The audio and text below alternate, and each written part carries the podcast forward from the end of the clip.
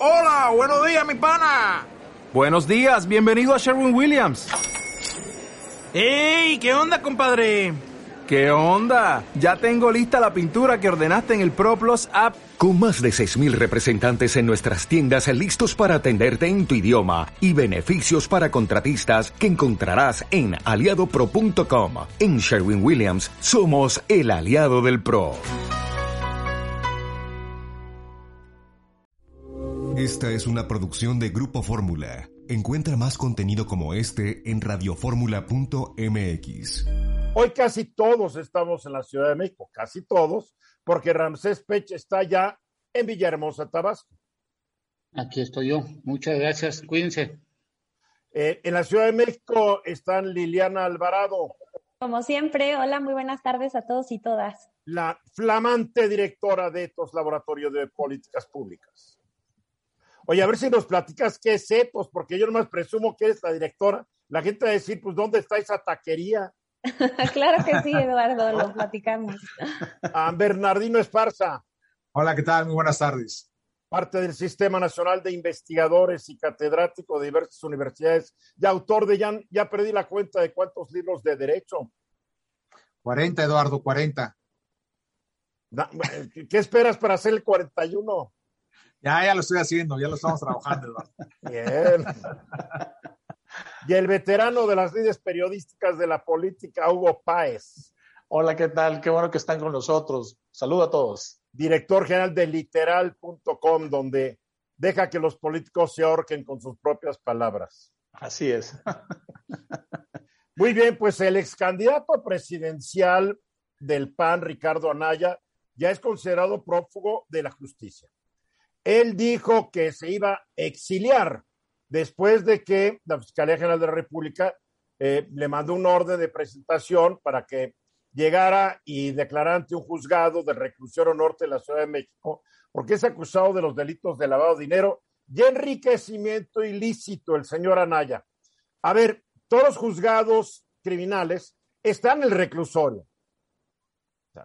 No están en, en una bonita calle, no, todos están en el reclusorio porque muchos de los de la gente que está bajo proceso y que está en prisión preventiva, pues van de su celdita y pasan directamente al juzgado y van de regreso. Esto para no estarlos transportando de un lugar a otro, como hemos visto en otros países, llegan así en comitivas y les toman fotos y salen y entran a los juzgados para después irse a la cárcel.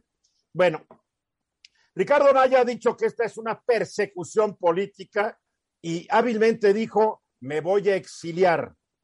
Así como los perseguidos políticos de antaño que se exiliaban, Francisco Madero entre ellos y muchos héroes de México y no tan héroes también de México. A ver, ¿qué se le acusa? En 2018, el también ex senador panista y ex secretario de Hacienda durante el gobierno de Felipe Calderón, Ernesto Cordero, lo denunció penalmente y lo señaló de haber utilizado tráfico de influencias, de haber realizado operaciones con recursos de procedencia ilícita para obtener ingresos por más de 155 millones de pesos. A esta denuncia también se suma la acusación hecha por el muy desacreditado exdirector de Pemex, Emilio Lozoya, quien ha dicho que él le dio dinero a Lozoya, perdón, que le dio dinero a Ricardo Naya para que lo repartiera entre diputados del PAN y se aprobara así la reforma energética. De acuerdo al señor, el señor Lozoya, estoy siendo muy presidencial hoy, hoy, señor Lozoya, porque así le dice el presidente, el señor Guzmán Loaera, el señor Lozoya, o sea, el presidente es muy respetuoso con probables o comprobados rufianes. Lozoya dice que de esos 80 millones de pesos que le dio a Ricardo Anaya, pues parte de la lana se la dieron a Ernesto Cordero, al actual gobernador de Querétaro, Francisco Domínguez, a Jorge Luis Lavalle Mauri, a Salvador Vega Casillas y al actual gobernador de Tamaulipas, Francisco Javier García Cabeza de Vaca. Y que, pues que Anaya, pues que se quedó con una lana. Después dice el señor Lozoya, para que entendamos todo el cuadro, ¿no? que a la bancada del PRI le dio la lana a través de Emilio Gamboa, patrón. A la del Verde a través de Jorge Emilio González Martínez. En la Cámara de Diputados, porque estos eran los senadores, en la Cámara de Diputados le dio la lana a los priistas a través del que era el coordinador de la fracción, Mario Fabio Beltrones. A los del PAN, pues se los dio a Luis Alberto Villarreal García. A los del Partido Verde, Arturo Escobar Vega. No hay que ver que Arturo Escobar y Vega, hace unos años, cuando era una elección para gobernador de Chiapas, lo agarraron al aeropuerto con una, una maletita con un billón de pesos. Y él dijo que no, que, que era para comprar tamales de chipilín o para comprar chilitos de Simojovel, un millón de pesos. Y al del Partido Nueva Alianza, que ya no existe, a Lucía, Lucila Garfias Gutiérrez. Bueno, es la acusación que por eso quieren que comparezca y declare. Ahora, no hay que olvidar, no hay que olvidar algo muy importante, que Ricardo Anaya es un hombre que se hizo impresionantemente rico sin jamás haber tenido un cargo dentro de la iniciativa privada. El señor tuvo cargos así, pues fue secretario particular de un gobernador de Querétaro, después fue diputado local en Querétaro, después fue diputado, secretario general del PAN, otra vez diputado, presidente del PAN y candidato a la presidencia. Pero aquí el problema es que de acuerdo a varios datos, dicen que entre 2014 y 2016 su patrimonio pasó de 10 millones 200 mil pesos a casi 143 millones de pesos en dos años. Él dice que la verdad que se puso a hacer negocios pues con su esposa y con su suegro y que gracias a su suegro, que es un hombre muy acaudalado en Querétaro, pues él pudo hacer los famosos negocios de las bodegas, de los locales comerciales, etcétera, etcétera. Sea como sea, nunca aclaró bien Ricardo Anaya el origen de una fortuna que mucha gente trabajando en toda su vida dentro de la industria privada y con buenos cargos, nunca llegará a acumular. Tan fácil. Yo una vez le dije, oye, ¿por qué no dices que el dinero es de tu suegro? Me vio con cara de cómo que de mi suegro es mío. No, no es de él. Los negocios los hizo con lana del suegro. Lo que tiene que aclarar es si el dinero del suegro se lo regaló se lo prestó, si fue una sociedad en común, etcétera, etcétera, porque no sabemos si de ese dinero eh, Ricardo Anaya hizo la declaración correspondiente en su, en su, en su declaración de ingresos y de impuestos. En fin, es un escándalo. Él está prófugo, no sabemos dónde está. Eh, dice exiliado. Podría estar exiliado en la casa de un cuate ahí en Querétaro, en la Ciudad de México, o podría estar en, en Rusia, no sabemos. Pero si se fue es porque no confía en la justicia mexicana y ahí sí no lo culpo. A, ver, Hugo. Oye, Eduardo, eh, creo que de los perfiles y, digamos del tipo de enriquecimiento de que se le acusa a Ricardo Anaya debe haber cientos de personajes en México. Indudablemente, este, yo creo, sobre todo políticos, yo creo que es muy difícil que el presidente, por más que quiera, le pueda quitar este sospechosismo de persecución política a este caso en específico de Ricardo Anaya, quien él lo ha dicho, también se está victimizando y creo que el presidente le ha ayudado a, Ricardo Anaya a estar este, en el conocimiento y, dentro del ánimo de la gente ahorita, este, le ha ayudado y esto le va a servir indudablemente. Al grado de que el PAN, yo creo que... Yo no sé, perdóname, yo no sé, para gente que gana un sueldo, dos, tres sueldos mínimos y se talla el lomo toda la vida, pues ha de resultar muy ofensivo que alguien suba de los 10 a los 143 millones en solo dos años. Cuidado. sí. A mí me ofende, a mí me ofende. No, yo creo que sí, Eduardo, tienes toda la razón. Nada más que yo no dudo de que de esto haya cientos y cientos de personajes así, ¿eh? Sobre todo estamos hablando de este En el hecho, sí, a lo que, a lo que voy es. ¿Cuántos no. deberían estar persiguiendo? Ahora nos enteramos que a un hijo de Bartlett que estaba inhabilitado para venderle al gobierno, la Secretaría de la Defensa y otras que han estado comprando, a pesar de que hay una habitación de que no puede ser proveedor por la misma Secretaría de la Función Pública. Porque en este gobierno estamos viendo lo mismo que en todos. Persecuciones selectivas y corrupción. Ahora, Ramsés. Rapidito. A ver, bueno, acaba, Hugo, acaba. Sí, mira, por ejemplo, lo que dijo el presidente hoy. Hoy, hoy el presidente dice dentro de esta, de, de este, sobre todo que nadie le preguntó, ¿eh? dice, él tiene que probar de que es inocente.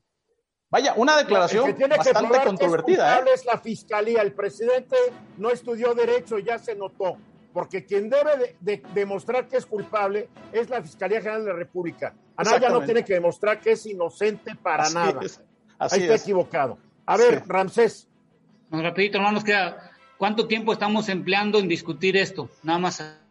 Pues sí, pero es nuestro tiempo. Si a ti no te importa, no lo discutes. Aquí de regreso, 14 minutos para la hora. Cuando uno ve escenas de la pobreza en América Latina, no solamente en México, hay países que están peor. Los países de Centroamérica, Haití, varios países de Sudamérica. Escenas de pobreza que, que no le piden nada a escenas de pobreza del África o de Asia. Y la pregunta es, ¿cómo vamos a poder sacar a estos países, incluido el nuestro, de la pobreza? Ayer o antier el gobernador de Guerrero dijo pues que ellos no tienen dinero para poder comprar gel, jabón, ni nada para ahorita que los niños regresen a la escuela en Guerrero. Se me hace una irresponsabilidad de este gobernador en que se gastó la lana durante casi seis años. ¿Cómo se llama ese gobernador Guerrero, Hugo? Héctor Astudillo. Héctor Astudillo. Qué bueno que hasta me contestaron con eco, ¿eh? ¿Viste? Dos, Sí. dos voces llegaron. Héctor Astudillo, sería bueno preguntarle, oye, ¿qué te gastaste la lana, pero que ahora no puedas comprar gel, agua, jabón, etcétera, para los niños y jóvenes que van a regresar a la escuela? Qué poca vergüenza. A ver, la, la, se necesita mucho dinero para sacar estos países, incluido el nuestro, de sus agujeros, Liliana. ¿Cómo le vamos a hacer?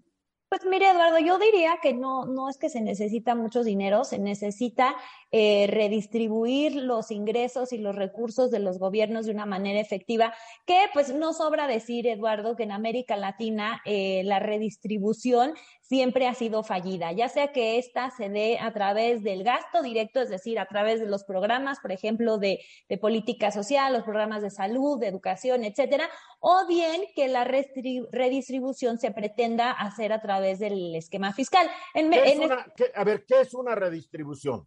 Mira, eh, básicamente es el hecho de que una vez que eh, el gobierno recauda todos los ingresos, la idea es, bueno, pues que con esos ingresos se vaya redistribuyendo los recursos a través de servicios eh, sociales, a través de programas sociales. La idea es que el ingreso, eh, justamente el ingreso que percibe el gobierno, se vaya eh, pues como manera de cascada, Eduardo, redistribuyendo hacia eh, las clases más bajas eh, prioritariamente y posteriormente a las más altas. A ver, pero Uno, eso, en, a ver, yo entiendo que se redistribuye, etcétera, pero la gente no vive de redistribución, la gente vive de empleos bien pagados.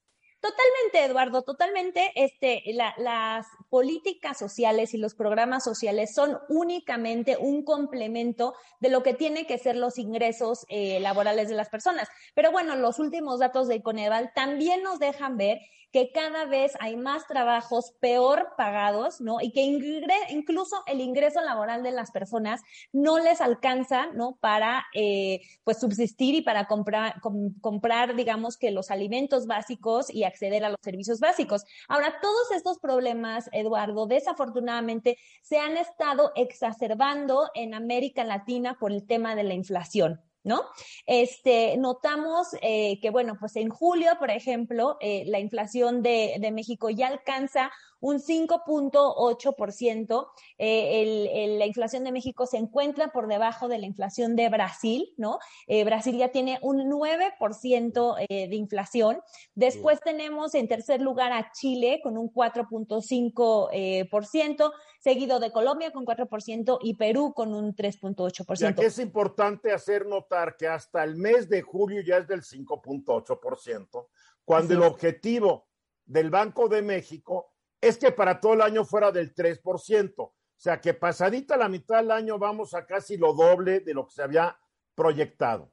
Totalmente, Eduardo. Y bueno, pues ya ni te digo de cómo está la inflación de, de Argentina, este, porque la, la, trae Argentina en un 51.8% desafortunadamente. Y creo que Venezuela ya le dejaron de medir.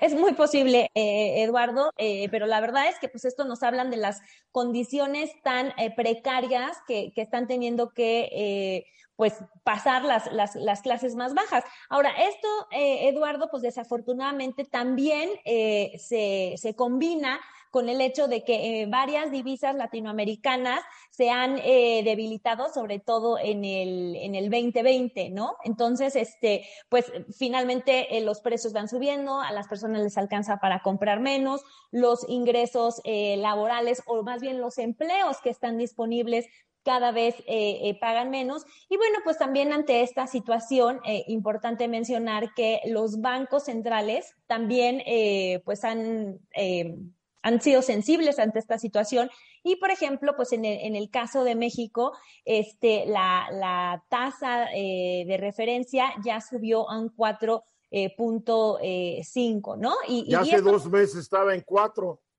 Y además, Eduardo, se piensa que en las tres próximas, eh, por decir, reuniones que que se tenga de, de, de, Banco, de Banco de México, eh, es muy posible que esta tasa continúe aumentando y que probablemente podamos cerrar eh, este año con un 5.25. Eh, Ahora, Creo Eduardo, que es importante, Liliana, aclarar que gran parte de la inflación en México es importada, porque estamos importando 80% de nuestros alimentos, el 70% de nuestra gasolina, etcétera, etcétera, y de nuestro gas LP y del maíz, etcétera que han registrado aumentos escalofriantes y lo estamos importando y las cosas no se ven mejor. Ayer salió una nota que dice que el desabasto va a seguir alrededor del mundo y van a seguir subiendo los precios ya que no están pudiendo fabricar los productos necesarios para satisfacer la demanda. Sí, Eduardo, como bien mencionas, eh, pues algunos de los alimentos que, que han eh, pues eh, re, se han sido reactivos, digamos, a, a, este tema que tú eh, platicas, son eh, básicamente el gas eh, LP, eh, la cebolla, la calabaza, los el limones, maíz amarillo la tortilla. Para tortillas. Así es, Eduardo. Entonces, bueno, pues eh, no cabe más que resaltar que eh, eh, los latino, los mexicanos en primer momento, pero también los latinoamericanos de manera general, estamos eh, pasando por situaciones muy difíciles y solo como para hacerlo en, en, en resumen, mayores niveles eh, de pobreza, este, mayor inflación, menores eh, salarios, depreciación de las monedas y como tú bien dices, Eduardo, no parece que esta situación eh, vaya a cambiar en el mediano o en el, o en el, bueno, en el corto o en el mediano plazo, ¿no? Ramsés. Bueno, yo creo que como dice Liliana, va, es muy complicado ahorita que están pagando los salarios, ya vemos las contracciones que se han observado y lo de Coneval es muy importante y los datos que ha sacado el, el INEGI. Hoy en día, cualquier individuo que esté pensando en tener un salario como lo teníamos en el 2017 o 2018 va a ser muy complicado. Y lo que más preocupante me, me, me, me llama mucho la atención es los estudiantes que hoy en día están egresando de las universidades, anteriormente salían entre 10 a veces hasta 15 mil pesos que podían conseguir. Hoy sus salarios que están consiguiendo son entre 4, máximo hasta 8 mil pesos. Pero Pregunto, los que tú mencionas de 11 mil eran los privilegiados. Porque un análisis, una encuesta que hizo la Universidad del Valle de México el año pasado dijo que los egresados estaban ganando entre 5 y 6 mil pesos. Tú estás Imagínate. hablando de los que salieron y se movieron muy bien. 5 mil a 6 mil pesos. Y nada más para recordarles que un halcón que trabaja en el cártel Jalisco Nueva Generación de entrada gana 5 mil pesos. Un halcón. A ver, Bernie. Y, le quiero hacer una pregunta, Liliana, ante toda esta problemática económica y de desarrollo y de devaluaciones y de, de, inflación, perdón, ¿qué política pública te puede subsanar este problema, Liliana? Porque pues, estamos frente a ello, nos quejamos mucho, pero ¿cuál sería la política muy probable que tenga una solución respecto a ello? Bueno, pues eh, como bien mencionaba Bernardino, eh, por su parte, los bancos centrales lo que están tratando de hacer es eh, aumentar las tasas de, referencia, ¿no? Este, pero bueno, definitivamente, pues los precios se tendrán que ir ajustando poco a poco, porque bueno, también nos damos cuenta que si no se hacen los ajustes correspondientes, la inflación se puede desatar fácilmente, como ya comentaba Eduardo en el caso de Venezuela o en el caso de Argentina que como decía, pues ya eh, van en, un este 51%, ¿no? Yo creo que lo que querías preguntar, Bernardino, es cómo resolvemos el problema. Te quiero decir que el problema lo vamos a resolver en décadas. En décadas. Tenemos que empezar por el problema educativo. O sea, el país está hecho un lío. Hay que decirlo. Hugo. Oye, Eduardo, pero bueno, también hay, que, hay que comentar que de acuerdo a lo que se había calculado en el aumento de la, pobreza, en realidad, en estos dos años, 2019 y 2020, fue la mitad de lo que se había calculado por la pandemia. El gran problema que creo que tiene México no es en realidad quién, todos los que han incursionado a la pobreza, sino más bien que no hay generación de empleo. Y eso es brutalmente dañino para el país. Y no nada más digo, no, sí se están generando empleos y Liliana no me dejará mentir. Pero se están generando, pero mal pagados. Mal pagados y no en la cantidad que después, obviamente, mal nunca los ha generado en su cantidad en toda su historia el país. De ahorita, por favor. Gracias, Liliana. Mensajes. El tema del regreso a clases presenciales el próximo lunes sigue, sigue causando fuerte discusión. Nadie niega que los niños, los jóvenes deben regresar a clase. Nadie lo niega. Los datos que nos dio ah, hace un par de días Félix Loperena, creo que nos los dio ayer, sobre el aumento de intenciones suicidas, suicidios eh, entre jóvenes y adolescentes y niños, el número de agresiones dentro de casa, donde los niños sufren, pero fundamentalmente las niñas y las jóvenes. O sea, hay, hay, hay un terrible problema de salud mental. Pero también no se puede negar que los niños se están enfermando. Me acaban de mandar a mí una lista de un hospital que la estoy verificando, donde hay 30 niños con COVID. Cuidado, porque nos dijeron que a los niños no se enfermaban, que no les pasaba nada. Bueno, los mentirosos oficiales del, del gobierno. Entonces, regresar o no regresar, en Guerrero ya lo dije, el, el gobierno, el señor Astudillo dice que no hay dinero para garantizar o poner en práctica medidas de seguridad en las escuelas. En Morelos van a regresar de una, de, un, de una manera escalonada. Lo mismo van a hacer en el Estado de México. Ayer entrevistamos ayer aquí en el programa al secretario de Salud del Estado de México y explicó cómo van a regresar. Ahí sí tienen dinero, afortunadamente. ¿Qué va a pasar ahora en la Ciudad de México? Porque eso es lo que tú nos quieres platicar, Bernardino. Sí, Eduardo, fíjate que es un tema, me parece a mí relevante, importantísimo, sobre todo por dos cuestiones. Una de ellas, lo que acabas de, comentar al principio, la salud mental de los niños. Sin duda es muy importante, esto lo que ya acabas de comentar. La primera pregunta, y la pregunta se la hacemos al gobierno, yo se la hago al gobierno, si realmente tiene algún programa para poder atender la salud de los niños mentalmente, que eso debería ser parte de esa protección a la salud, Eduardo. Es un primer elemento. Bueno, El segundo hay, elemento... hay, que olvidar, hay que preguntarse cuántos maestros y maestras están capacitados para detectar que un chico tiene un problema emocional y cuántos están capacitados para saber qué hacer si esto ocurre. No lo sé. Efectivamente, Eduardo, porque todo se está hablando de que se, que se tienen que lavar las manos, que tienen que llegar con cubrebocas, que tiene que haber los filtros necesarios para eh, llegar a la escuela, que si en dado caso hay algún problema, eh, la escuela se tiene que conectar con el, el sector salud cercano, si hay un problema con el niño con la salud en cuanto al COVID, pues tienen que llevarlo inmediatamente y reportar ese problema está todo muy bien, pero también la salud mental, ¿dónde está, Eduardo? ¿Qué está haciendo el gobierno para eh, imponer o poner ese tipo de programas y atender la salud mental de los niños? Eh, y la pregunta en concreto es, habría que preguntarnos si el derecho a la educación está por encima del derecho a la protección a la salud, porque vemos los protocolos del gobierno de la Ciudad de México, lo que acabo de comentar en términos generales, en donde pues sí, ahí están, son los elementales, pero ¿cuál es la responsabilidad del gobierno? Eh, que tiene la obligación de dar un derecho a la educación, pero también dar una protección a la salud. No vemos parte de la Secretaría de Salud local, por ejemplo, en la Ciudad de México, y me supongo que en muchas entidades federativas también ocurre lo mismo, y a nivel federal, cuáles sean los programas para atender la salud pública, la salud mental de los niños en estos casos. Eso no lo hay, creo que no lo hay, Eduardo, y es el gran, eh, digamos, tema que quiero traer aquí en esta cuestión para preguntarnos qué está pasando. Lo que sí puedo decir claramente que la, eh, la propia Constitución mexicana señala que hay, eh, está el interés superior del menor y ante eso también está la protección a la salud del menor. Entonces, ¿qué hace el gobierno para dar esta protección a la salud? Bueno, ahí está el fuerte debate.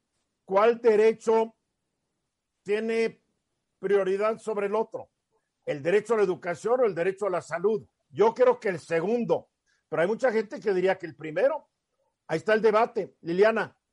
Que, eh, eh, Eduardo, además, eh, creo que el debate va mucho más allá, ¿no? no sé, para mí no tanto es si, si educación o salud, porque si nos ponemos a pensar, incluso la calidad de la educación que están recibiendo estos niños en su casa o ahora en, en este regreso bajo las condiciones que, que, se ha dicho ya muchísimo que las escuelas están cayendo, si no tenían mantenimiento, pues durante todo este tiempo han tenido este menos, con más carencias de las que, que había, como como bien dice el gobernador de Guerrero, algunas este, sin gel, o sea, no, creo que el cuestionamiento tiene que ir mucho más allá sobre eh, qué derecho va primero, porque no cumplimos con eh, los elementos eh, más básicos de esos derechos.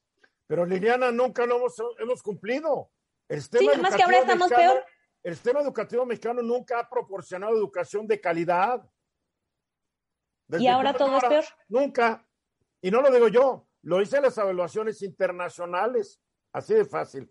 Ramsés.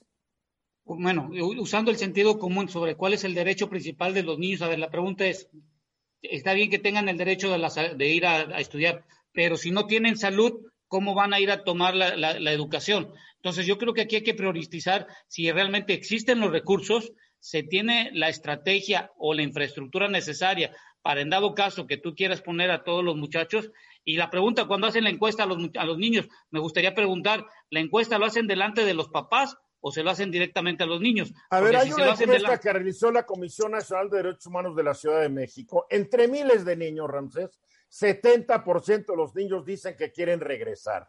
Por eso, Eduardo, pero la pregunta es, ¿le hicieron delante de los papás? Porque cuando le dicen a un niño... Los niños dijeron que quieren regresar, aunque estuvieran los papás enfrente, dijeron quiero regresar. O sea, tú porque era tú porque no te gustaba ir a la escuela, tal vez, o yo que voy a regresar. No, quiero seguir de vacaciones. ¿Qué tal si le hicieron la pregunta? ¿Qué tal hicieron la pregunta? ¿Quieres regresar? Y le voltearon a ver al papá. Ya, ya, ya, ya, ya. Tampoco ya, mira, ya, ya, párale, ya todo es sospechoso para ti. No hay que hablar del caso Anaya. Contigo nomás hay que hablar de energía. De huele a gas. no, no, no eso. A ver, Hugo. Oye, Eduardo, yo creo que esto no es tanto cuestión de derechos, ¿no? Porque si vemos también en la Constitución, pues hay el derecho eh, constitucional a la vivienda para todos los mexicanos. Y bueno, ese derecho de qué, de qué forma se puede cumplir. Nuestra Constitución Pero también... está llena de buenas intenciones. Sí, sí, definitivamente. Y se les olvida estos tarados legisladores cuando lo anotan que para todo eso se necesitan recursos. Por supuesto, así es. Pero además, algo que yo veo y que, y que, comentaba muy interesante Bernardino en esta parte de la salud mental, nosotros sabemos que la salud mental, el proceso, el proceso, eh, el proceso, digamos, clínico de salud mental es sumamente complejo. Si esto lo extrapolamos a nivel masivo, imagínate, y con los magros recursos que hay para esto a nivel público, pues ¿qué van a hacer con esto? Yo realmente no, no, ahí, no, va, no, no creo que vayan a hacer absolutamente nada con este problema. Para mí, lo más importante es el gran riesgo en el momento en que están saliendo los niños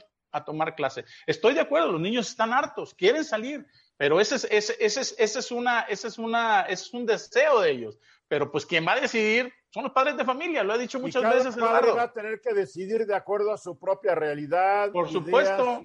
Orientaciones, etcétera, etcétera. Yo, si tuviera niños en edad escolar, yo no los mandaría, pero eso soy yo. Y tengo amigos que sí tienen niños, me dicen, tienen que regresar, o sea, cada quien tiene que decidir. Liliana.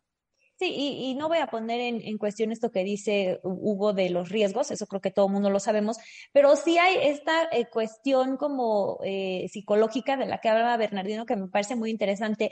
Y hace poco oí a una maestra de adolescentes que decía, y me pareció que tenía muchísima razón, que decía que teníamos que tratar de empujar a nuestros adolescentes a arreglar sus clases. O sea, decía, ya basta de que, y, lo decía porque ella tenía dos adolescentes, dice, ya basta que nuestros adolescentes se sientan cómodos tomando todas las clases en pijama, en su cama, y ya que se les hizo una costumbre, ya no quieren salir de la casa, ya Pero no si eso te lo dijo tu amiga, es que tu amiga no tiene autoridad sobre sus hijos para decirles, métete en la regadera, bañate y ponte tu uniforme. Pero, sí, porque yo conozco papás y mamás que el niño a distancia con su uniforme puesto y nada estar en pijama. No, hombre, y la pijama abajo, Eduardo. O sea, yo creo que va un poquito más allá. O sea, no, no, no, nada con la pijama abajo. Chicos y grandes, no me digas que no. No, no, es que yo sí sé de casos donde el niño está con su uniforme tomando claro, a distancia. Claro, está bien, Eduardo, pero a lo que voy es que, sí es cierto que nuestra, sí es cierto que nuestra juventud no es deseable que la juventud tenga tal apatía, Eduardo, que ya no tenga motivaciones para salir, para Yo no sé, yo no he visto ningún estudio que Bueno, porque tú no eres maestro. No, no, es que no he visto ningún estudio. Yo nomás vi el estudio que, que presentó Félix sobre el problema de violencia intrafamiliar, sobre ideas de suicidio, etcétera, etcétera. No he visto, porque tú estabas hablando con la autoridad total casi urbe y etorbi, tú has declarado que los niños están no, hablé de los adolescentes y eh, de las Pero no generalizar, No, no, es, es compartir una experiencia de una maestra de adolescentes con adolescentes. Simplemente es una experiencia. Yo comparto la de un adolescente que su mamá diario la hace ponerse el uniforme y sentarse Porque su mamá la obliga. Eso no quiere decir que esa sea la actitud que el adolescente quiera tomar. Eso es a lo que digo. Es que no, todos éramos estudiantes de 10 como tú, Liliana. Es un poco como la apatía. A mí, si no me arraban mis papás, que iba yo a hacer algo? Digo, tú porque eras de 10, tal vez Bernardino, Ramsés y Hugo también eran como tú, pero a mí sí me tenían que apurar, pues tú qué crees. Y no me ha ido mal en la vida, ¿eh? te lo quiero decir. A ver, nos quedan 30 segundos para acabar, Bernardino. Eduardo, creo que no hay eh, programas para atender a los niños en temas de salud eh, mental, en este caso, ¿no? Por lo menos no, que nos hayan dicho dónde están, ¿verdad? No nos hayan dicho, creo que no lo hay, por eso digo, no, no sé si los haya, ojalá los hubiese y los implementaran, y además también las vacunas para los menores, ¿no? Regresamos al tema de Liliana, no hay dinero. Exactamente 15 minutos después de la hora. Allá a principios del siglo XX, México empezó a ser traficante de drogas. Hubo hasta militares de alta jerarquía que fueron capos de la droga, de ese ejército surgido de la revolución. Y fundamentalmente exportaban a Estados Unidos marihuana y eh, el opio, ¿no? De la amapola, lo que exportaban. Después fueron creciendo, creciendo, y todavía hasta los setentas, los grandes traficantes de droga, más que nada, exportaban marihuana y opio. Es lo que exportaban fundamentalmente. Y de repente empezaron a hacer el conducto de la cocaína de los colombianos. Los colombianos les pagaban un dinero para que lo, para que lo traficaran a Estados Unidos, lo importaran a México y lo traficaran. Después, los colombianos dijeron, mejor sabes que eh, vamos a hacer otro arreglo. Yo te vendo la droga y tú la vendes en Estados Unidos y yo no ya me desentiendo de eso. Y dijeron, pues qué bueno. Y ahí empezaron a creer las bandas, a crecer y a crecer y a crecer. Entonces ya no solamente fue la marihuana y el opio, ya fue la cocaína. Y ahora México es el principal proveedor de la droga más letal que hay, que es el fentanilo, de Estados Unidos. En México se hace, se produce el fentanilo, aprovechando que las sustancias necesarias para su elaboración en gran parte entran a través de los puertos mexicanos procedentes de China. O sea, no podemos cuidar nuestra frontera norte ni la sur para que no entren armas y para que no entren migrantes. Y no podemos cuidar nuestras costas porque entran precursores del fentanilo. Oye, qué creativo. resultaron más creativos los narcos en México que muchos otros profesionales, mi querido Hugo. Y sobre todo, bueno, por el gran mercado que tenemos, ah, digo, arribita del río Bravo, ¿no? Pero por más mercado que tengas, hay que ser creativo, hay que ser todo un no, Por supuesto, el, el, este, y bueno, el, la, la, gran cantidad de, la inmensa mayoría de fentanilo que entra a México, precursores, aquí se cocina y se va para, esta, es, se va para Estados Unidos. Este, hoy Andrés Manuel López Obrador habló este, preocupado, realmente preocupado, de eh, cómo se han recrudecido los enfrentamientos en varios estados de la República.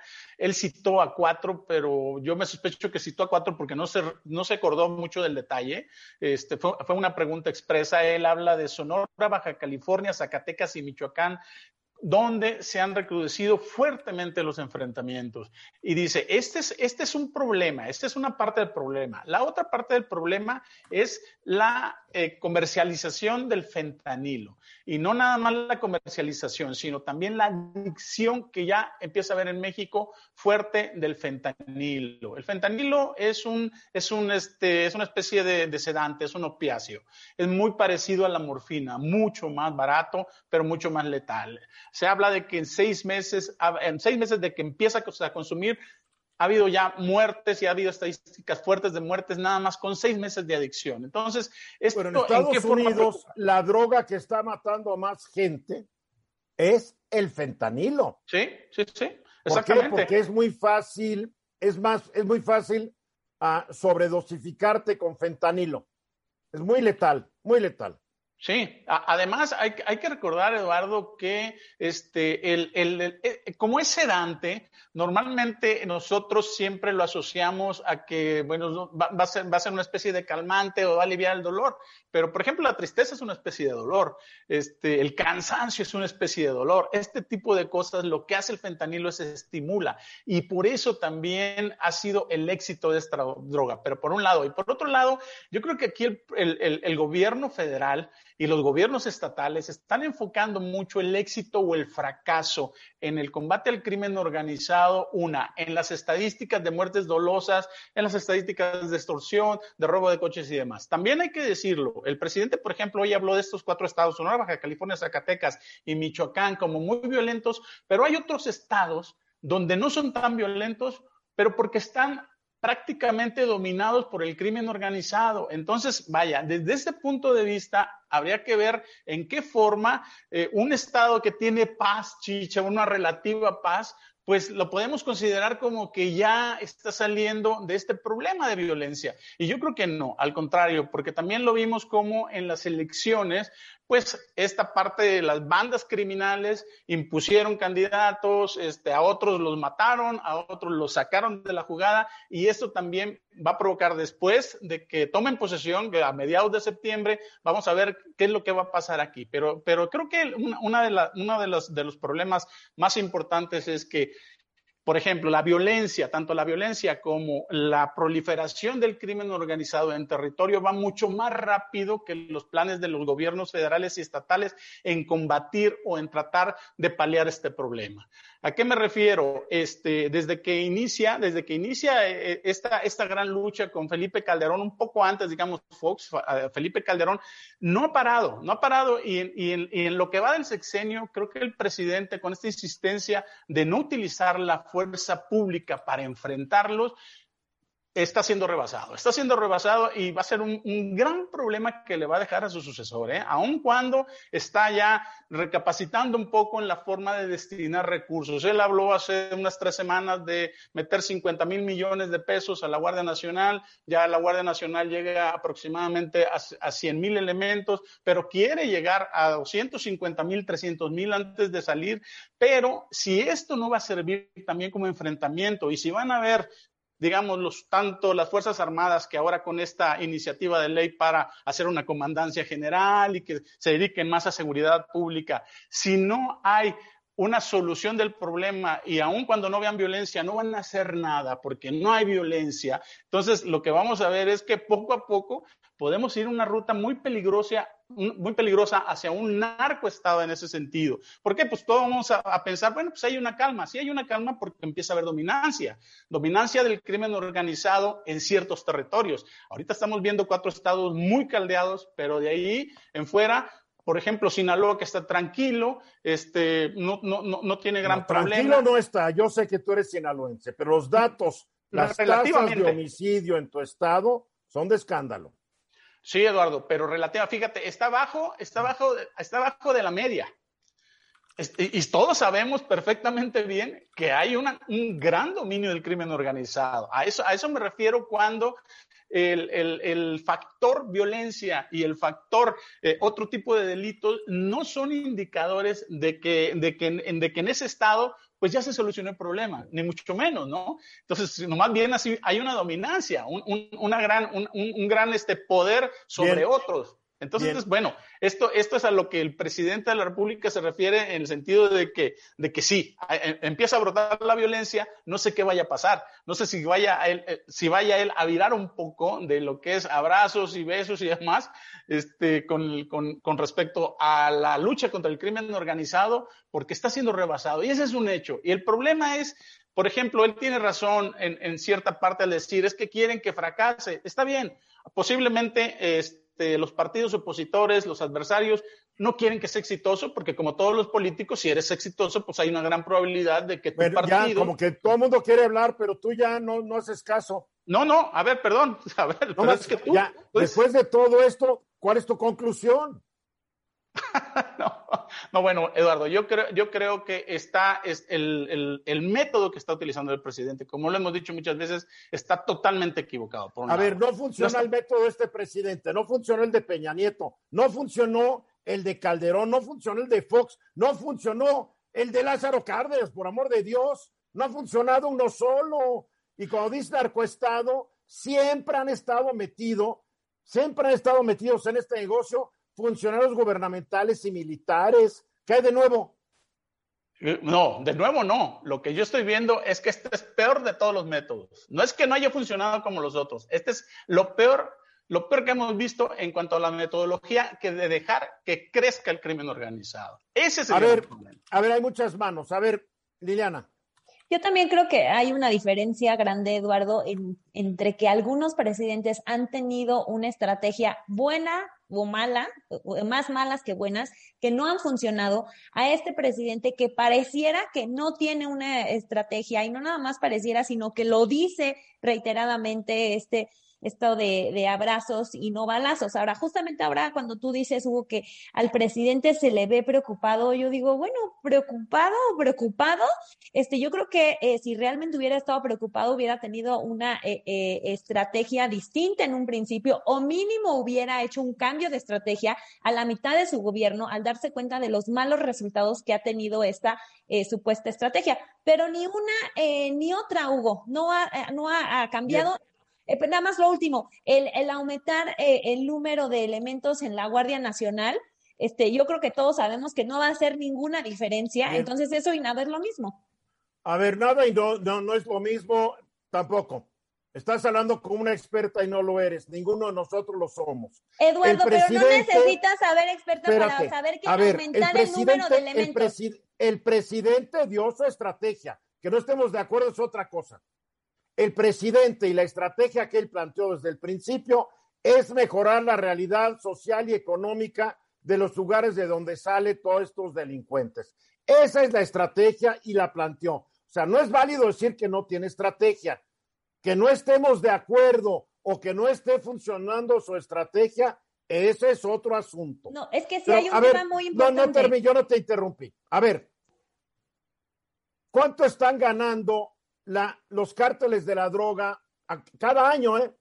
Se calcula que entre 19 mil y 29 mil millones de dólares. No hay dinero, vamos a regresar al no hay dinero, Liliana. No hay dinero para poder combatir cárteles tan, tan poderosos económicamente. Un estudio que yo leí hace años decía que de los ingresos de los cárteles, la mitad lo dedican a corromper funcionarios públicos, lo que tú decías, mi querido Hugo. Entonces, esto es muy difícil. La única estrategia que va a funcionar tal vez es aceptar que el mundo está, en el mundo hay gente que quiere ser adicta y que les puedas facilitar el consumo de estos productos, despenalizando y regulando sus ventas. porque ya vimos que desde el 71 que empezó la guerra contra las drogas hasta ahorita no ha funcionado en ningún país del mundo. Díganme un país que haya tenido una estrategia exitosa, ya que critican tanto la del presidente de México. Díganme cuál. Pues el totalitarismo de Turquía, el de... Estás escuchando Eduardo Ruiz Gili. Hay, durante décadas nuestros gobiernos nos han dicho que México puede ser autosuficiente, por ejemplo, en la producción de sus alimentos. Falso de toda falsedad. Creen que le están hablando a un país que tenía 10 millones de habitantes. Somos 130 millones casi. No da. El país, la productividad por hectárea es bajísima. El agua escasea. Hay demasiadas montañas, cerros. En fin, el país nunca va a ser autosuficiente y sobre esto hemos hablado en el programa. También les gusta decirnos de que vamos a, o sea, siempre se nos ha pintado un cuadro de que el país está a un paso de ser una potencia económica en el mundo. Entonces, la, la pregunta que tú te haces, eh, mi querido Ramsés, ¿vamos a ser una potencia o nuestros gobiernos actúan con prepotencia? Y esa es una, una, una pregunta que en estos días, en aquellas noches que tengo de viendo la luna, no me la puedo contestar. Oye, ¿qué, tal, ¿qué, qué, qué en Tabasco la luna es más hermosa? Sí, porque está más cerca, dicen. bueno, mira, para, hay una cosa que he visto en las últimas semanas y hemos platicado, en donde dice que para determinar la calidad de vida de una persona no basta con ser o sentirse feliz. ¿Por qué? Eso no paga la renta, la hipoteca, la comida, la escuela, transporte, servicios y energía porque cada uno de nosotros necesitamos el dinero, como lo hemos platicado en este programa, para realizar cualquier actividad que necesitemos de lo anterior que hemos dicho. Pero ¿cuál ha sido la realidad? Que en los últimos meses los salarios han sido contraídos, no estamos ganando igual. Hemos visto que las empresas, algunas, se han ido sus inversiones en cuanto a la inversión extranjera directa porque han decidido emigrar y lo hemos visto con los datos que ha sacado el Banco de México. Y lo otro es que estamos hablando, como estaba comentando, estamos, estamos debatiendo sobre la historia del futuro y del presente con el pasado. Y estas son buenas para tener un buen acervo cultural en conocimiento, siempre y cuando alguien esté interesado para tomarlo para su vida cotidiana esto. Pero esto no nos da de comer. Y, esto, y esto lo estoy viendo hoy en día porque hablamos de que vamos a ser una potencia estamos diciendo que existe o no una prepotencia en las políticas públicas o en cómo estamos viendo la relación de lo que nos están comentando, que hoy en día estamos hablando principalmente de la cuestión económica, la realidad es una. No tenemos el dinero para poder tener ya no lo básico, sino poder tener lo necesario para poder llevar una vida no feliz, sino llevar la vida en familia ¿Por qué lo digo yo esto? Porque dentro de 20 días ya viene el análisis del presupuesto que se presenta en septiembre. Vamos a ver el rebatingo y el rebatongo en la Cámara de Diputados. Y la pregunta es, como es un presupuesto inercial, ¿cuánto de ese dinero se va a ir al desarrollo social? Este año pasó y fue del 66%. Yo estoy esperando que van a incrementarlo entre 2 a 3% más en la parte de desarrollo social y se va a contraer la parte del desarrollo económico. Entonces, ahora que tienes un TEMEC en donde ya vimos que es rigurista y ya vimos que lo van a aplicar porque lo van a aplicar, hazte la pregunta, si en dado caso que ahorita que van a tener los nuevos sindicatos y lo que pasó en la manufactura de la, de la planta de carros, supongamos que ya no están de acuerdo en seguir haciendo las inversiones, se van a regresar en Estados Unidos. La pregunta es todo lo que tenemos que hacer, y lo digo yo como en el primer bloque, tenemos que empezar a ver que, si queremos ser felices, no es simplemente sonreír, sino es ver cómo va a circular el dinero, de dónde va a venir el dinero y que se mantenga ese dinero. Porque si y vamos. Que quede claro, porque hace rato hablaba de cómo se redistribuye el ingreso, lo decía Liliana, pero si no hay inversión privada, este gobierno no va a ningún lado y si sigues asustando a la inversión privada, tampoco. Se dio a conocer hoy un estudio muy interesante de esta empresa de Cushman Wakefield, y se llama el índice de riesgos manufactureros. Pues hay 20 países o un poco más que presentan un menor riesgo a las empresas manufactureras que México.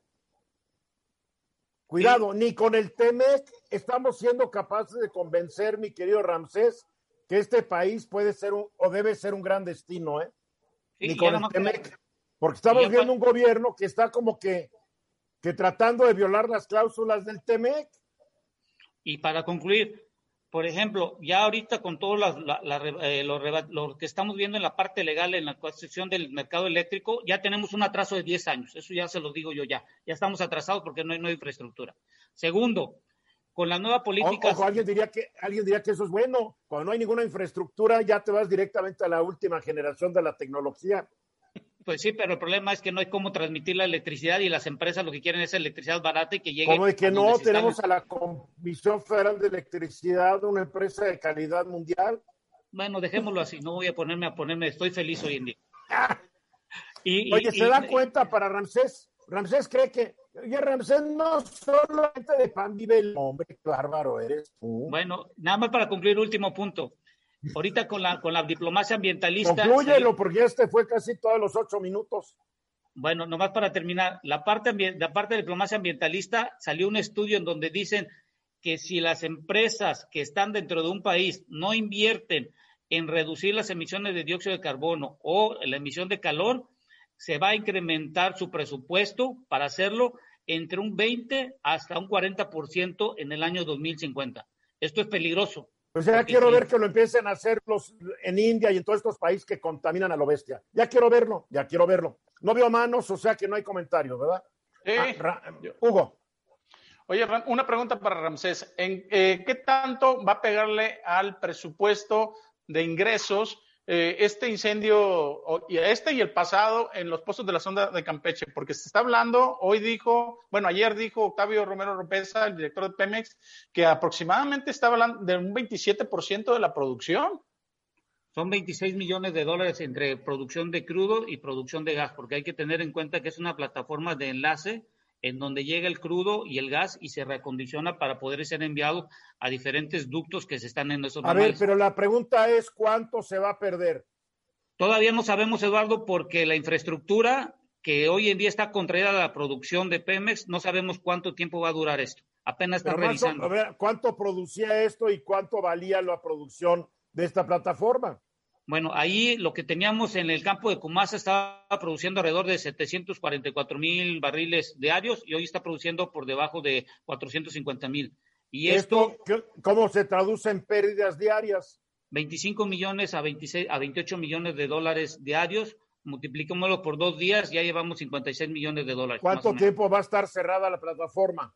Si tú me preguntas, yo creo que es algo que no se puede decir, pero debe ser mínimo cuando menos una semana o 10 días que pudiéramos estar así. O sea que se van a perder unos 160 millones de dólares. Sí, eh, pero dentro de la producción total de Pemex son cacahuates. Hay que no es tanto, no es tanto. No, no, pero a ver, pero, a ver, pero hay que tener en cuenta, esa infraestructura ya está dañada. Cuando suba el, los peritajes y digan, oye, esto estuvo sometido a una temperatura demasiado alta, y ya esta infraestructura hay que cambiarla. O sea que además de la pérdida de producción, va a venir una inversión que no estaba prevista. Exacto, porque acuérdate que cerraron 125 pozos y cerrar un pozo no es como la llave de, tu casa que cierras el agua. Hay Me que queda claro. hay que Me queda claro. Yo sé un poco más de producción petrolera que ya saben quién. A ver, Bernardino. Una pregunta para Ramsés. ¿Y qué tal, qué tan felices somos con la administración de la empresa del Estado Pemex? Bueno, pues la pregunta es, ¿para qué quieres a Pemex? No, lo, yo, Mira, yo creo que lo que dice porque es la empresa del Estado, ¿no? Lo que dice Ramírez es muy importante, pero hay ah, no solamente de dinero vive el hombre, ya hay que que quede muy claro esto. Hay gente que ganando un mínimo, ahí, se la, ahí la lleva. Yo no sé cómo le hacen, Ramsés. Yo tampoco. ¿eh? Pero ahí la llevan. Y tales son más felices que nosotros cuatro o cinco. O sea, decir y medir la felicidad es una cosa totalmente subjetiva y cada quien es el que lo va a medir. Tú quieres tener, darle a todo un valor económico, lo siento, no estoy de acuerdo. Bueno, pero la, la, pregunta es, Eduardo, si tú quieres ser feliz hoy en día, cualquier cosa que voltees, Perdóname, necesitas cada pagar. quien tiene su parámetro de felicidad. Lo siento mucho. El tuyo puede ser muy diferente al mío. ¿eh? A ver, Liliana, nos queda un minuto. Sí, nada más eh, este, rapidísimo una precisión, porque además ya se va a presentar el paquete económico eh, alrededor del 8 de septiembre y para que lo tengamos todos claro. eh, una cosa es el presupuesto de ingresos de la federación y otra cosa es la ley de ingresos eh, de la federación, solo porque Hugo hablaba del presupuesto de ingresos para, y para aclararlo. Y eh, en, en miras a esta presentación del paquete económico, pero ya veremos eh, cuáles son los datos, yo considero que cada vez. Cada vez más se le van a inyectar recursos a la política eh, social del presidente, en tanto ha venido Bien. bajando un poquito Para concluir. Ramsés, Hay que ser feliz porque los segundos pasan y el dinero cualquier momento lo puedes tener otra vez. doy la bienvenida a Yulén Ladrón de Guevara. ¿Cómo estás, Yulén? Hola Eduardo, muy bien y muy Me contenta gusta que de siempre verlos. tienes flores frescas, recién cortadas de tu jardín. Sí, me encantan. Yo siempre he dicho que las flores deberían formar parte de la canasta básica de este país. Ay, ay, por favor, si no alcanza ni para tortillas, Yulén. Pues de todas maneras, tenlas cuando te ¿quieres? las compras. Y además, ¿a cuánto están? todo. Las flores es de los productos donde más se especulan los precios, por favor. Bueno, pues estas florecitas en la central de Abasto me costaron siete pesos. Pues sí, porque tú tienes todo el tiempo del mundo y te vas a la central de abasto. Sí, no, Ah, no, porque perdón, si te vas aquí de cerca, Jamaica. Mira, la verdad es que se los mandan porque ella es bien amiga de los marchantes y se los mandan. Digo, jaja. A Tengo ver, muchas bendiciones. si las tienes. A ver, platícanos de un tema que creo que a todos nos va a interesar mucho. Pues como cada año finalmente arranca la temporada de chiles en hogada en este país y con ella comienzan a sacar del closet las recetas todas las abuelitas, las mamás, comienzan las especulaciones, las quinielas, a ver la mamá de qué familia hace más rico los chiles y cómo. Y la verdad es que es un platillo sensacional. Dentro de ciertos parámetros, pues bueno, se puede considerar un chile en nogada si está o no capeado. Ahorita platicamos de eso, la temperatura y pues ciertos ingredientes. Ya cuando le metes chile en nogada de pulpo ya no es, ya no es comida tradicional de chile relleno de no sé qué, pero puedes cambiar las decoraciones. Yo he visto, por ejemplo, que hacen una especie como de molotito que parece una flor cuando cortan de determinada forma el chile poblano y la verdad a mí me gusta mucho. A mí me emocionan las tradiciones de esta naturaleza y sobre todo si son culinarias porque me encanta comer. Y además con el chile en hogada, pues yo creo que también damos el banderazo de Guadalupe Reyes, pero jalado del 15 de septiembre hasta el último corte de la rosca. Entonces, a partir de este momento, por lo menos del centro para abajo, la ciudad de este, todo el país, este México, pues ya estamos de fiesta. Y bueno, este chile Ayer en otro día leía, leía que una cocinera decía una frase genial, sí, que una receta no es inamovible. no, que una receta que cada vez que la haces, aunque sea la misma, generas un platillo nuevo.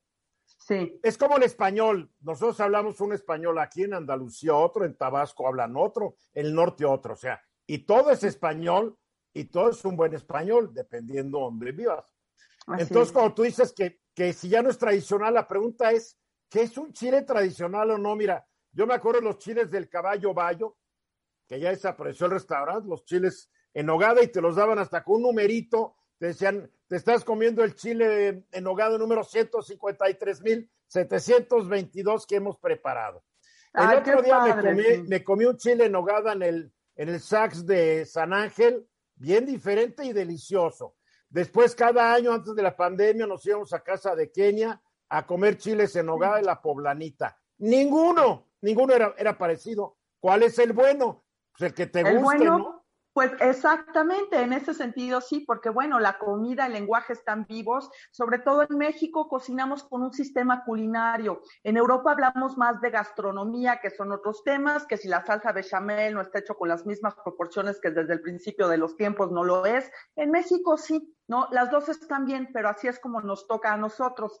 Y bueno, estos chiles en nogada pues comenzaron en Puebla, que Puebla es una de las grandes cunas que incluso como estado se puede sostener por sí mismo como país en cuanto a su gastronomía se refiere. Ah, bueno, Hay gastronómicamente, muchos, sí. Gastronómicamente Ya me hablando. sí. asustando. No, pues no, los que siguen te querían Miguel Barbosa de presidente. Imagínate qué horror. No, en cuanto a gastronomía, se re- mira, ya nada más en cuanto a dulces se refiere. Ahora imagínate todo lo demás. Entonces, se supone que estos chiles en nogada, junto con muchos otros platillos, se le presentaron a Iturbide cuando fue a Puebla en casa del obispo. Estamos hablando más o menos de 1821 y ya venía el tema de la bandera trigarenta, entonces es verde, blanco, rojo. Se supone que no es frío porque no había refrigerador, estaba al tiempo, no tenía que calentarse porque se derretía la crema y ellos sostienen que debe ser capeado para que pueda retener ese capeado toda la crema. Y además, a mí lo que me gusta mucho de Puebla y que además este, ya me contaron en Atlisco, que es un pueblo mágico maravilloso, que esta temporada como nunca, todos los frutos que dio su campo son espectaculares, así que este año ahí el chile sabe especialmente bien. Entonces, tenemos la pera de leche, tenemos un durazno criollo que es pequeñito, un poco ácido y duro, y también tenemos una manzana que tiene un sabor muy especial. Recuerden que Puebla también es cuna de la manzana. Y entonces, eh, todos estos ingredientes, más la carne de cerdo, el acitrón, todo lo que se les va poniendo va dentro de un chile poblano, que es un chile verde. Dicen que los más picudos, que terminan en punta, pican más y los más redondeados son menos picosos, a saber. Y bueno, pues la nogada ahí, por lo menos en Atlisco, se hace también con queso de cabra. Yo recuerdo uno de los mejores quesos de cabra en el mercado de Atlisco, que además es un espectáculo llegar ahí, porque llegas a conocer un montón de cosas que ni siquiera sabes su nombre, aunque te lo diga, no los recuerdas. Por eso también, fíjate, había un poeta extraordinario que era Eliseo Alberto, un poeta cubano que vivió en México muchos años y era un extraordinario cocinero y tuve la fortuna de estar muy cercano a él y siempre una cocinaba unas cosas muy ricas y cuando entraban a nostalgia cocinaba cubano, ponía el plato a la mesa y dice, yo todos los días me como a mi país en un plato. A ver, hay muchas preguntitas que te quieren hacer. Si no te interrumpo, te sigas hasta las seis de la tarde. Sí. A ver, Liliana. Bueno, pues yo la verdad, este, como ustedes saben, en la vida soy muy clásica y muy estricta. Y la verdad es que a mí sí me gusta como que la receta, que en mi opinión es la de mi madre y es la tradicional. Eh, por ejemplo, sí hay chiles en nogada, donde, por ejemplo, la nogada no es tan blanca porque la gente no se toma el tiempo de pelar la nuez de Castilla, eh, que se tiene que hacer a mano y que incluso se te va despegando, ¿no? Este, la uña de las manos porque es un trabajo muy laborioso. Este, no es lo mismo la nogada blanca que la no, nogada cafezosa. Tampoco hay eh, nogadas que son muy aguadas y la verdad a mí esto no me gusta. Me parece que como bien dice Julen, es importante, mucha gente dice, yo hago chile nogada, agarra la pera que encontró en la tienda de autoservicio y la manzana, y no, o sea, sí hay diferentes sabores entre la manzana panochera, la pera lechera, o sea, ¿no? Entonces, sí entiendo que como dice Eduardo, hay diferentes tipos, pero sí creo que hay de calidad en calidad. Ahora, por ejemplo, como como todo, ya también hay este lasaña de chile en nogada y, y me parece que está bien, se han hecho como muchísimas eh, La comida debe evolucionar, claro. Está bien y vende. Claro, la mejor del bien. mundo es la de tu mamá, pero hasta que nos dé a desaprobar, estaremos o no de acuerdo contigo. Es Capaz a de lo que voy. peor, capaz de que Necesitamos la horrible. prueba. Necesitamos la prueba. La verdad, la verdad. ¿Tu mamá también Bernardino. cocina Bernardino? Eh, no, Yulén, yo te quiero preguntar, te quiero preguntar, este, ¿en dónde se puede comprar o comer este el chile en nogada? Aquí en la Ciudad de México y en Puebla, ¿no? Porque a mí, digo, a mí me gustaría hacerlo. Bueno, en Puebla se come espectacular en un lugar que se llama la Casa Reina. Es un lugar además muy bonito, tienen muy buen vino tinto, a mí me gusta mucho, esa es mi droga de elección, el vino tinto, me gusta acompañar el, el chile en nogada con vino tinto. Casa Reina es muy bonita y para lo bonito que es, resulta no ser tan cara, fíjate. También hay un lugar que se llama Los Casa Reina además venden Talavera, sí, porque que además es de Talavera de la además Reina. es una empresa que originalmente empezó haciendo Talavera poblana, la hace muy bonita y después pusieron su restaurante. Ahora, el vino no, yo no veo que tiene que ver el vino con un platillo mexicano. ¿Verdad que con, sí? Por será eso, con mezcal. Por, eso son las adicciones. En Digo, Puebla los obispos bebían vino, no bebían Sí, mezcal pero yo no soy era de la obispo, gente yo no de... soy obispo y menos los poblanos, que su récord para servir a la patria siempre quedó tache, ¿eh? tache. Oye, con un jerecito, con un jerecito Yo ya sé también. que eres reaccionaria, estoy viendo que eres reaccionaria, ¿eh? Ay, yo soy lo que tú quieras, Chile, chile nogada con vino y los obispos de Roma, de, de Puebla, que si tú analizas, siempre estuvieron aliados al conservadurismo y a la traída de, Napole- de Maximiliano a México. Cuidado. Pues ahí es Cuidado. donde se lo sirvieron a, pues en casa del obispo se lo sirvieron y tu vida. Yo nomás estoy platicando sobre las apariciones. Es Ahora sí que, franquista, es franquista. ¿yo qué? La historia Oye, es no, una es y que si ahora quieres te sí. platico. Mira, es que vean, el mejor chile poblano del mundo es el que hace la ama de Liliana. Cierto. Y el, y, Seguramente. el, y el mejor chile en Puebla tiene que ser con vino tinto. Pues para mí sí, porque soy adicta al vino y así son las adicciones. ¿Qué le voy a hacer? ¿Eres Pero bueno, adicta ya al punto de cuidado contigo? No, no, no, es un decir. Bueno, en México pues está la poblanita, hay en un varias país con tantas adicciones, mejor decir que te gusta el vino, decir que eres adicta. ¿eh? Así es, Eduardo, también como siempre tienes razón. Pero prueben el chile en nogada, ahora sí que cómanse a su país en un plato, es el momento de estas tradiciones y disfrútenlo en familia, que bastante falta nos hace. Bueno, estamos esperando el que tú nos hagas, Julen. No sé hacer, es Liliana y Kenia No, las no, no, mi mamá, mi mamá, yo nada. Bueno, estamos esperando el de Julen y el de la mamá de Liliana. Encantada. Muy bien, Julen, buen tema. Mil gracias. Ya nos vamos. Liliana, gracias. Bernie, gracias. Hugo Páez, soy Eduardo Ruiz Gil y mañana a 3.30 de la tarde, hora del centro. Estoy aquí de regreso y esta noche a las 9 centro. En mis redes sociales estoy con la doctora Joe. ¿Cómo saber si puedes recaer con COVID cuando ya te dio? ¿Qué significa que la vacuna Pfizer ya haya sido autorizado su uso no de emergencia en Estados Unidos? Muchos temas importantes que nos afectan a quienes estamos preocupados de enfermar o que alguien que queremos enferme. A las nueve. Ya nos vamos. Hasta luego. Hasta mañana. Hasta el rato. Esta es una producción de Grupo Fórmula. Encuentra más contenido como este en radioformula.mx.